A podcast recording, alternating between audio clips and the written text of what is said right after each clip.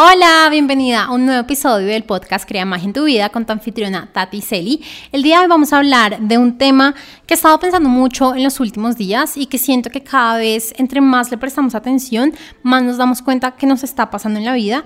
Y es que cuando crecemos como mujeres nos dicen, esto hace una niña buena, esto hace una niña mala, esto es lo que se espera de una mujer exitosa, esto es lo que no debería estar haciendo una mujer exitosa, esto es una buena forma de comportarse, esta no es una forma de comportarse que no se debería hacer.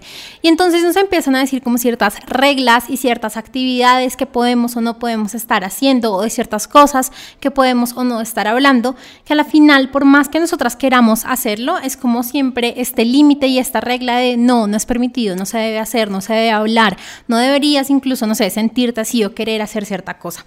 Em, así que justamente eso es lo que he estado pensando y sobre todo de todo lo que nos podemos llegar a limitar y a sentir mal tan solo por estas reglas que al final pues no nos están ayudando, pero sí nos están como limitando muchísimo en quienes podemos llegar a hacer. Así que justamente el día de hoy vamos a hablar de lo que nos estamos perdiendo por otros y te voy a contar tres ejemplos específicos que yo en algún momento sentí esto de no lo debería estar haciendo, no lo debería estar hablando, no lo debería estar organizando y aún así tomé el paso y tomé la decisión eh, y pues bueno, la vida, verdad, ha sido muy diferente desde estos pequeños momentos que he empezado a retar esas reglas y a dejar de tan solo comportarme como la niña que se espera y lo que se espera de mí, de pronto que a mis papás no les guste, o que a la sociedad no les guste, o que a mis amigos no les guste, o que a mi pareja no le guste, y más de verdad permitirme a mí hacer lo que yo deseo sin, sin estar pensándolo tanto.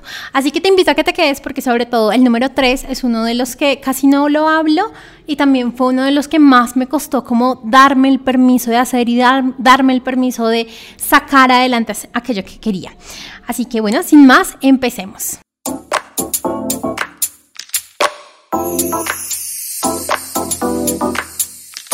Y bueno, antes de empezar quiero contarte algo y vas a ver que se, de verdad se conecta mucho con el tema del día de hoy. Y es que hace dos semanas exactamente, del día del que estoy grabando este episodio del podcast, con David fuimos a tomar una medicina ancestral. Eh, algo, no sé si has escuchado yaje o ayahuasca, es algo como esto, pero eh, diferente, se llama en realidad colibrí dorado y lo que entendí es como el néctar del colibrí como tal. Em, y bueno, te quiero contar esto porque en realidad en un principio, bueno, yo llevo varios meses, esta no es la primera vez que tomo medicina, de por sí ya es la tercera vez. Eh, las dos primeras veces, pues totalmente diferente, igual. Siento que cada situación es muy diferente. Y, yo ya llevo varios meses, yo creo que por ahí unos seis, ocho meses en los que estaba como, de verdad quiero tener esta experiencia, quiero volverlo a hacer, eh, pero tenía algo muy claro y era como que de verdad quería que fuera con personas que fueran conscientes del tipo de herramienta que se estaba trabajando. En mi segunda experiencia tomando eh, medicina ancestral, no me gustó, sentí que eran personas que de repente lo tomaban muy, por decirlo así, como a la ligera, como, ay, sí, estamos tomando esto, no importa. Eh, no, o sea, no me gustó el ambiente, eh, había niños y para mí es algo muy responsable, o sea, como que es algo de mucho respeto, no digo que los niños no sean respetuosos, sino que en, en general la situación no me parecía como agradable y no era lo que esperaba.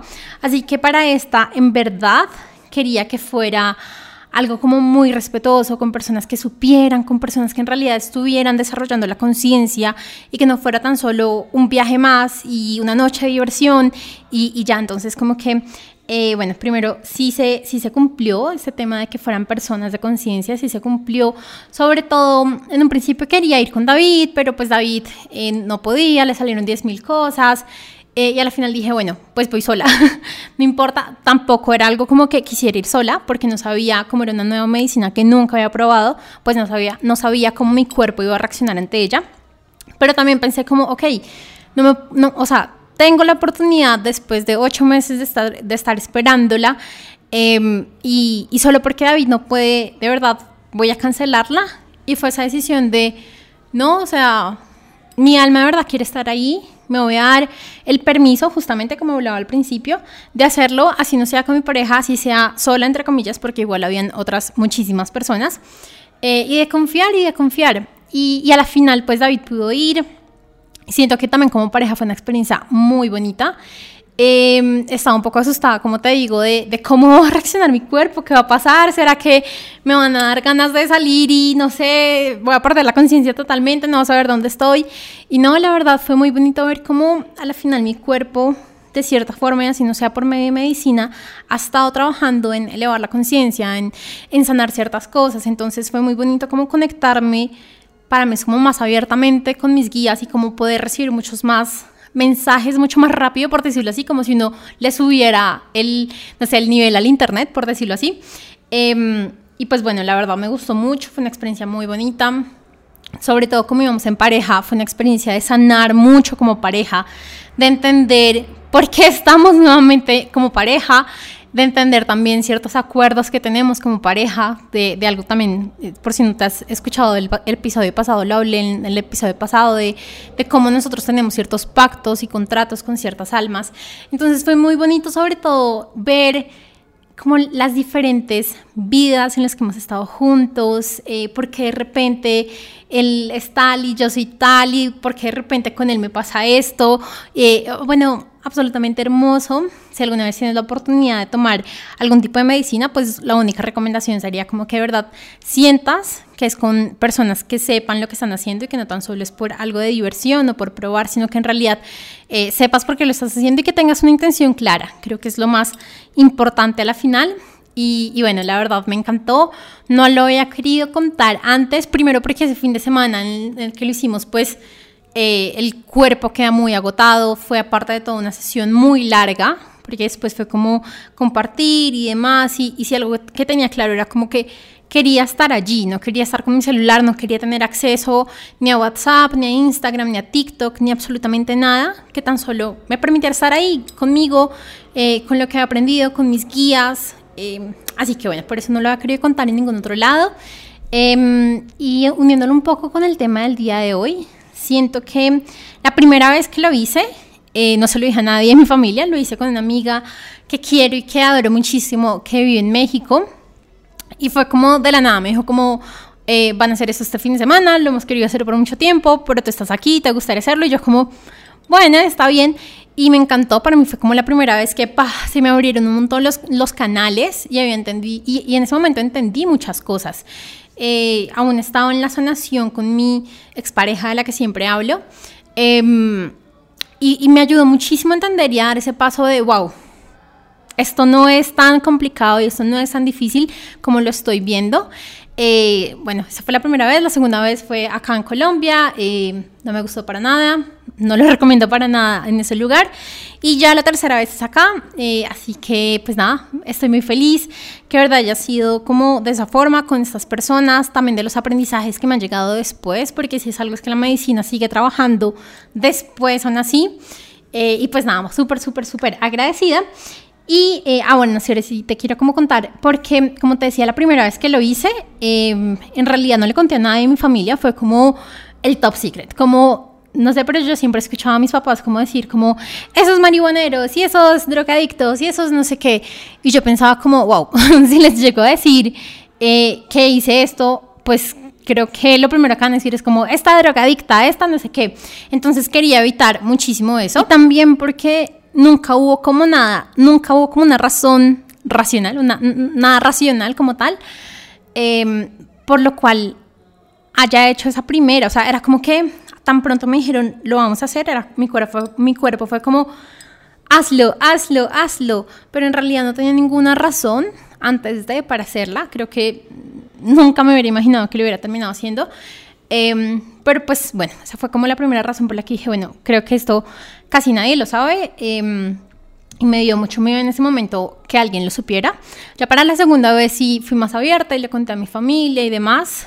No sé qué habrán pensado o dicho entre ellos, pero ya tenía como más calma de, de, de lo que de, de, saber que ellos sabían, como que ya era como, bueno, yo, si, no, si yo no me estoy juzgando por, por esto, porque ellos sí lo deberían estar haciendo. Y ya para la tercera, eh, pues no, no sentí ni siquiera la necesidad de contarle a nadie, pues tan solo lo hicimos con David y fue como algo muy bonito. Sí, David sí le comentó alguna, algunos de sus familiares. Eh, obviamente como que encontramos esos comentarios de ojalá no les estén robando, ojalá no sé qué. Eh, y pues nada, también nos quedamos como, bueno, a la final tienen diferente conciencia y lo importante es que nosotros nos estamos sintiendo bien. Y básicamente es como es esto de lo que se trata este episodio, de que no es como otra persona más ve el mundo, sino como tú te permites ver tu mundo y estar en tu mundo, porque de qué sirve que tú hagas y hagas y hagas cosas que al final ni siquiera estás disfrutando, sino que tan solo lo estás haciendo por quedarle bien a alguien más.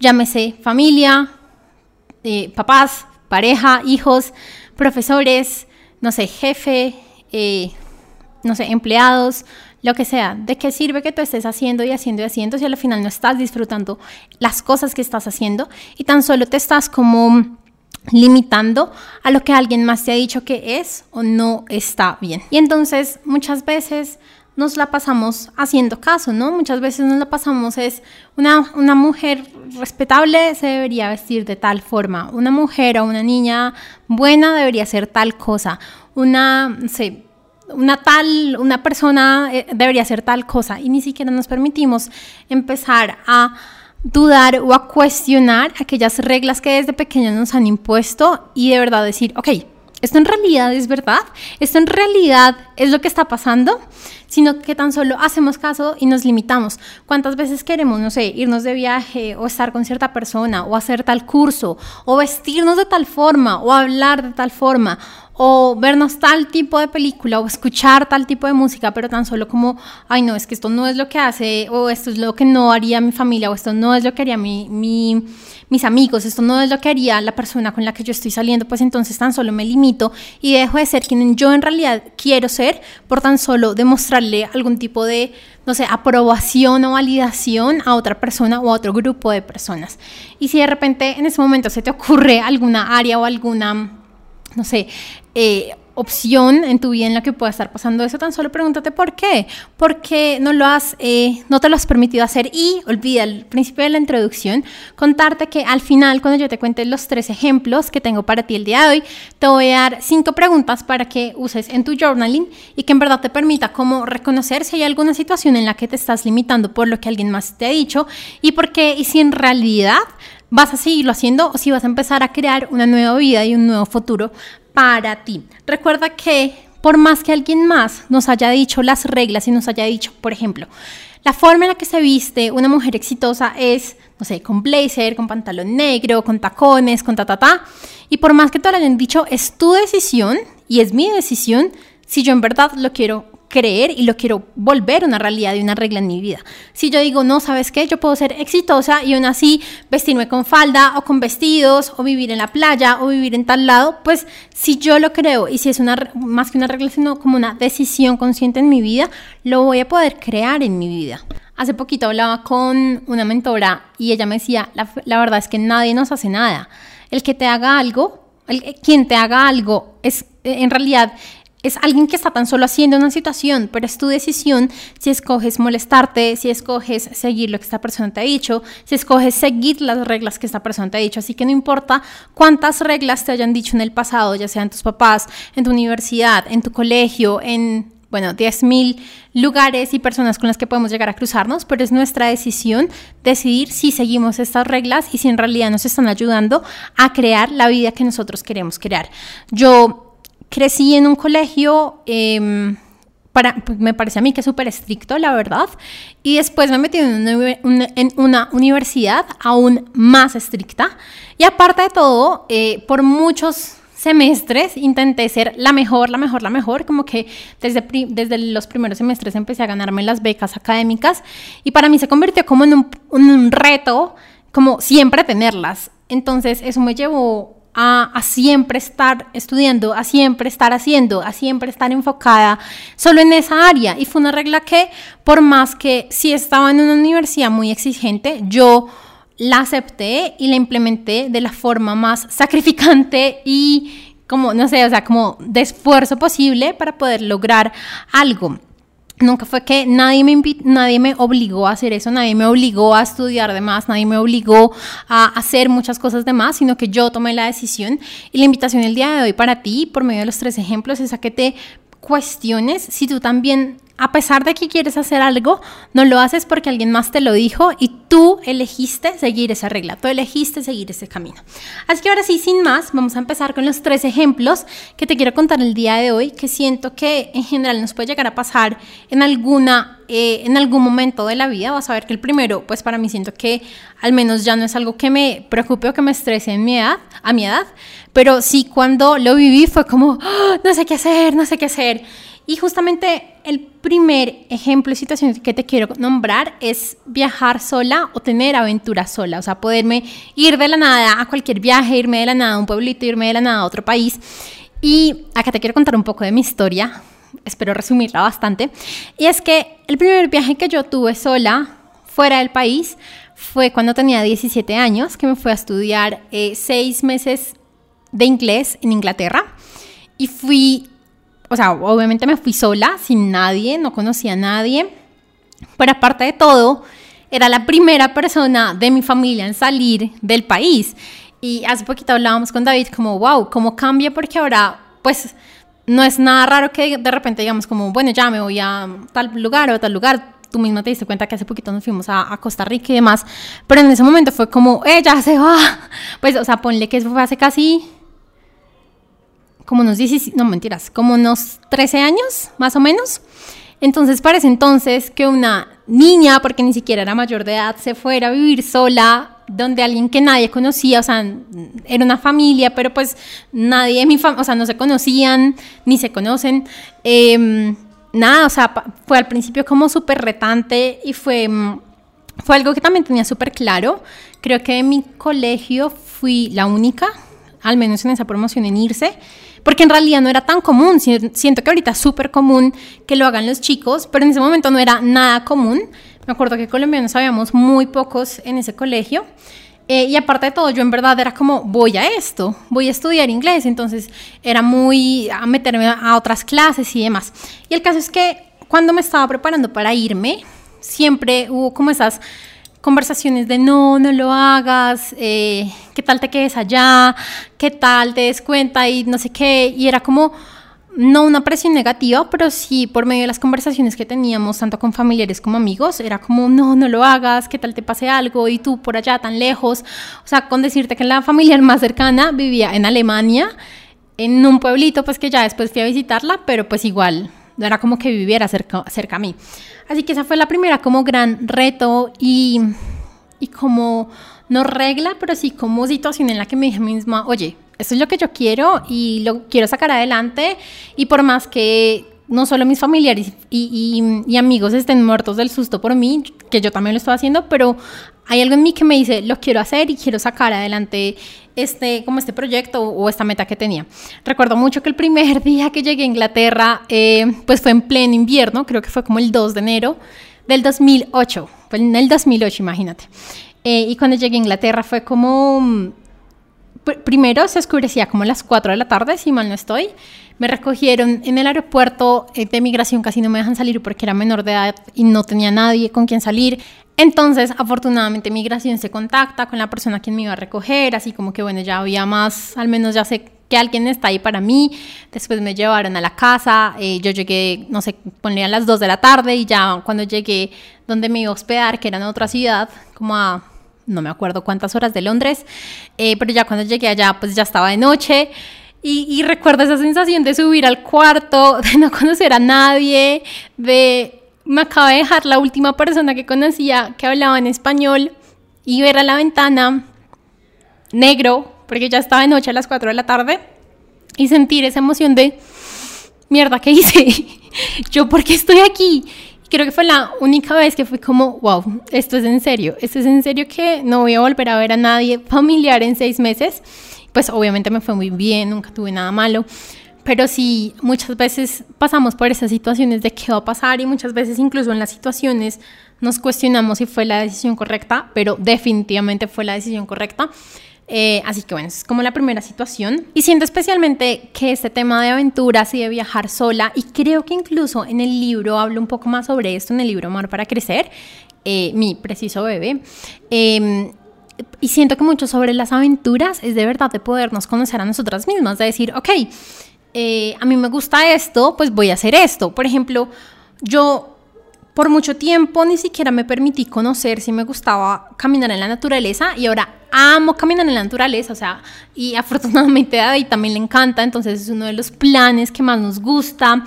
Eh, y ahora tenemos a mar, entonces nos encanta salir a la naturaleza y montar bicicleta o caminar o lo que sea, pero de verdad a mí me encanta mucho. Y si yo no me hubiera permitido conocer esa parte de mí, me hubiera quedado toda la vida con no me gusta. Es algo que no me gusta, que es eso el senderismo. Eh, así que bueno, recuerda que también en el libro Amar para Crecer hay varios ejercicios en los que pues te puedes empezar a conocer mucho más y puedes empezar a reconocer tu historia, también aceptarte y a conocer qué es aquello que puedes empezar a crear en tu vida. Así que es súper recomendado. Si no lo has leído, te lo súper recomiendo. Y hace poquito justamente hablaba con una clienta y ella me decía como yo pensé que el libro no iba a ser para mí porque siempre pensé que era para superar una relación. Y sí es verdad, que está muy enfocado en eso, pero, pero, pero hay un gran pero.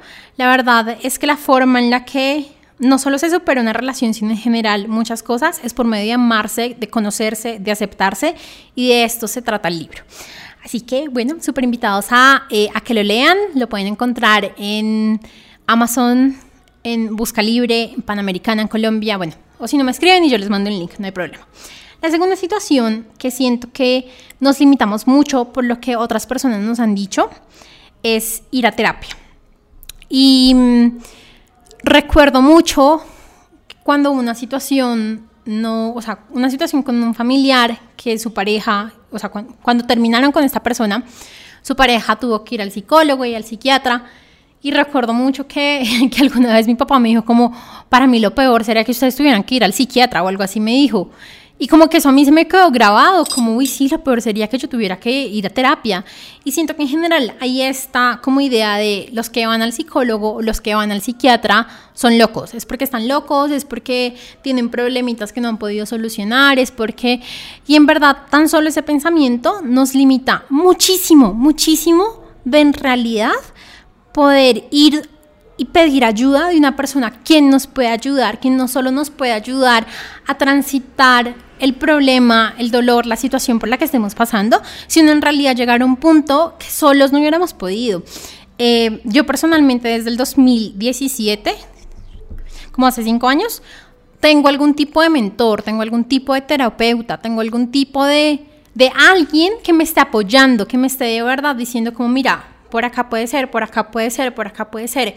Y, siento que, pues que no es un secreto que en realidad también yo he trabajado mucho en mí al punto de que cuando estoy muy mal, yo soy la misma que soy como, ok, ¿qué tengo que hacer? ¿Qué herramienta tengo? ¿Qué hago? Hago journaling, hago breathwork, eh, corro, hago yoga, bailo, ¿qué, ¿qué, hago? Pero si es buscar la forma de no tan solo quedarte quedarte en esa situación de dolor y frustración y sufrimiento, sino en realidad poder salir. Y recuerdo, antes de empezar a contratar a cualquier mentor o coach, yo sentía también, y era como otra, no sé, como otro malentendido, por decirlo así, que tan solo los mentores o los coaches eran como para deportistas o para gente, no sé, súper famosa, súper rica, príncipes, reyes, cantantes, eh, no sé, o sea, esa era como mi idea. Y, cuando empecé a contratar a mi primer coach fue como, ahora yo soy rica, ahora yo soy importante, pero en realidad siento que a veces sentimos que este tipo de ayuda no es necesaria y que es como antes como malgastar el dinero sin darnos cuenta que en realidad esta persona o estas personas nos pueden llegar a ayudar muchísimo. Yo creo que si alguien me ha conocido desde antes de que empezara todo este proceso y en este momento pues me vuelve y me ve, podría notar de verdad los cambios que, he tenido en todo sentido y, y obviamente siempre es tú liderando el cambio y hacia dónde quieres ir y qué es lo que quieres ver en tu vida. Así que creo que la terapia es algo de lo que más nos dicen como, no, eso es para locos, pero de lo que más todos necesitamos. Recuerdo mucho que en el programa SOS, que es para superar a tu expareja, bueno, superar a una expareja, eh, una de las cosas que más hablo es como todos crecemos con traumas, todos. Tú pudiste haber tenido la mejor infancia de la vida, los mejores padres, lo mejor todo y aún así creciste con traumas, aún así creciste con algo por ahí. Y es que es lo normal, somos humanos y justamente venimos a sanar un montón de traumas. O incluso, si no creciste con traumas y todo estuvo perfecto, no es tu primera vida. Vas a traer cosas de las vidas pasadas que en verdad vas a empezar a trabajar acá y que mejor trabajarlas con un terapeuta, con un coach, con un mentor que te permita ya saber, ok, a hacer esto, puedo hacer esto, tengo estas herramientas, esto es por esto, y no tan solo quedarse en el dolor, sino poder transitar ese dolor y salir. Me acuerdo que en, en, la ceremonia que te conté al principio, o sea, la que hicimos hace como 15 días, eh, llegó un punto en que fue como, ya, creo que ya, creo que ya me dijeron todo, creo que ya lo entendí todo, entonces yo empecé así como que, mm, ahorita te voy a hablar un poquito más de lo que me contaron, pero empecé como a bailar, a cantar, a de verdad como sentir mucha alegría y felicidad y placer en mi cuerpo. Y yo escuchaba a tantas personas tan mal, las escuchaba como, bueno, no sé si debería estar diciendo esto, pero en general es como, escuchaba como tanto llanto y tanto dolor y sobre todo lo sentía, creo que ni siquiera lo escuchaba, pero lo sentía mucho, que yo empecé a cantar como, no es necesario sufrir para sanar. Eh, y es eso, es como que muchas veces nos quedamos en el dolor y continuaba con tan solo con la conciencia pasará o algo así decía. Y, y es como de verdad cuando somos conscientes de por qué algo nos duele, podemos transitarlo. Cuando somos conscientes de, uy, me, me fastidia que mi pareja haga esto, es porque algo te está tocando a ti, es porque algo en tu interior te está diciendo, a ti te molesta esto, a ti, o tú eres de esta forma y no te gusta, o tu familia cuando eras pequeña te trataba de tal forma y esto te lo recuerda y por eso no te gusta, pero nunca es que quedarse en el dolor de no, es que mi papá me hizo esto, mi mamá me hizo esto, a mí me pasó esto de chiquita, me hicieron bullying cuando chiquita, sino poder avanzar hacia lo que hay después del dolor, después de de esa situación, cuando nos quedamos en el dolor, nos empezamos a generar sufrimiento en nuestra vida. Y siento que es lo que muchas veces nos pasa cuando no tenemos una persona que nos acompañe en ese dolor. Cuando eh, hacía los programas para superar, eh, para superar a una expareja, cuando ah, vendía como tal SOS, me acuerdo mucho que me decían como, ay no, pero yo pagar por consejos o yo pagar por no sé qué, eso ya el tiempo. Y no, no es el tiempo, es en realidad que tú puedas identificar, a mí me duele que mi expareja me haya terminado por esta razón. Y aún así puedo aceptar y avanzar con mi vida porque ya entendí esto y esto y esto. Así que bueno, siento que de verdad la, la terapia es una de las cosas que deberíamos ya empezar a hablar más común del tema, o sea, ya no que sea como, oh, solo para los locos, sino en realidad para todo el mundo, porque entonces de cierta forma todos estamos locos. Bueno, antes de continuar con la tercera situación, quiero contarte de un programa nuevo que estoy lanzando y se llama Mujer Divina. Es un programa hermoso, empezando por el nombre, pero es un programa muy diferente a los que he lanzado antes porque siempre han sido programas en grupo en los que compartimos con algunas personas más todo el aprendizaje y este programa es un programa personalizado, por decirlo así. Es un programa en el que acompaño a las mujeres por tres meses y que nos estamos reuniendo constantemente a revisar ciertas cosas. Vamos a hablar en general de todo, abundancia, energía masculina y femenina, cómo integrarla en tu vida, cómo dejar de controlar, cómo empezar a fluir más, cómo empezar a manifestar, cómo poder conectarnos con la diosa y la divinidad que tenemos. Y también hablamos eh, muchísimo sobre el poder personal y aquellos miedos que nos empiezan a limitar. Así que es una invitación para si tú de repente dices como este año de verdad quiero cambiar, este año de verdad quiero hacer algo diferente y, y sientes el llamado a empezar a trabajar conmigo, pues este es un programa hermoso que me gustaría y amaría poderte acompañar. Así que bueno, ahora sí, entrando a la tercera situación y como te dije al principio del episodio, es un, es un tema del que la verdad casi nunca hablo, lo toqué muy poco en mi libro, creo que como un párrafo. Y es el placer, bueno, o lo llamé así como el placer físico personal, porque no es tan solo la masturbación. O sea, en un principio sí dije masturbación, pero después fue como, no, no es solo eso. ¿Qué pasa? Recuerdo mucho que, al menos yo crecí y siento que a muchos nos ha pasado, crecimos pensando que el placer sexual solo tan solo se consigue por medio de una relación sexual con otra persona. Entonces es como estas ganas de, ay, quiero este placer, pero entonces me tengo que acostar con alguien y, también viene como el afán de tener una pareja sexual, ya sea un novio o no, o lo que sea. Como que nos quedamos en eso, ¿no? En ese placer sexual que tan solo nos entrega otra persona. Y cuando nos dicen masturbarnos es como, no, ¿qué es eso? Eso es satánico, eso no se puede hacer, eso no es lo que Dios eh, le gustaría que quisiéramos. Y, y, recuerdo mucho que yo también, de verdad, estuve mucho en ese pensamiento de, uy, me da pena, o sea, ¿qué pensará Dios? ¿Qué pensará en los ángeles? De verdad, de verdad tenía estos pensamientos. Y, obviamente nada es casualidad, casualidad, así que llegó a mí una imagen que decía como que los ángeles prefieren, o sea, y aman que tú te masturbes antes de que estés con una persona teniendo sexo con la que no sientes nada, con la que esta persona no siente nada por ti, con la que no te amas. Así que fue esto también de, oye, ¿por qué no me estoy dando el permiso yo si a otros ni siquiera les importa? Si a la final es mi propio placer, si a la final es mi propia, mi propio cuerpo. Entonces, bueno, obviamente empiezo como con esta, esta actividad eh, y pues nada, me, me, empezó a me empecé a sentir muy, muy bien, pero sobre todo llegué a la conclusión de por qué estamos buscando placer por medio del cuerpo de otra persona cuando ni siquiera nos hemos podido dar placer a nosotras mismas. Y es lo mismo que siempre te repito en cuanto al amor propio, no esperes que alguien más te ame si tú no te has, no, no te has amado, tampoco esperes que alguien más te dé placer cuando ni siquiera tú te has dado placer. Y ahora también viene el tema de no es tan solo la masturbación. Y cuando estaba en la ceremonia me decían mucho esto, como disfruta tu cuerpo, disfruta lo que es moverse, disfruta lo que es bailar, disfruta lo que es tocar tu pelo, disfruta lo que es pasar tu mano por tu otro brazo. De, verdad, permítete disfrutar todo esto, porque es que tu cuerpo no está ahí tan solo para comer, ir al baño, tener sexo, vestirse y ya, y moverse de la oficina a la casa y ya. No, tu cuerpo está ahí para muchas más cosas. Tu cuerpo está ahí porque en verdad quiso venir a experimentar lo que es todos los placeres, incluyendo el sexual, pero muchos más, muchos otros. De verdad, disfruta el poder comer, disfruta el poder tomar un baño, disfruta el poder sentir el sol en tu rostro, todo esto. Pero cuando lo hablamos es como, esta se drogó, como así que disfrutar el sol, disfrutar el, la fruta, disfrutar el, la mano en el brazo, no, o sea, como que en verdad nos han limitado de todo lo que podemos o no podemos decir, que incluso eso que es tan lindo y tan íntimo contigo, ni siquiera lo haces porque qué pena que va a decir el otro.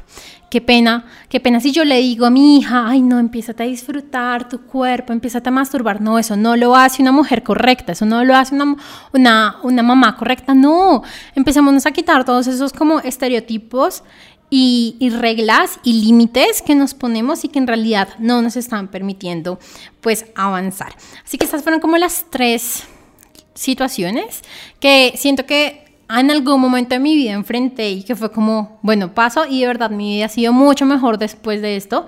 Eh, sobre todo algo, empezar a viajar desde pequeña sola, desde tan, tan pequeña sola, me ayudó mucho como que, ah, bueno, está bien, pues yo me quiero ir tal lado y no puedo con alguien más, pues entonces me voy sola. Obviamente ahorita disfruto mucho viajar con David, pero antes de, David viajé por muchos países sola, la verdad, más de viajar fuera de Colombia y eso es justo lo que queremos hacer ahora con David, como ya viajar más acá en Colombia. Em, pero nunca me limité porque alguien más no quisiera, nunca me limité porque, ay, no, ¿qué voy a hacer?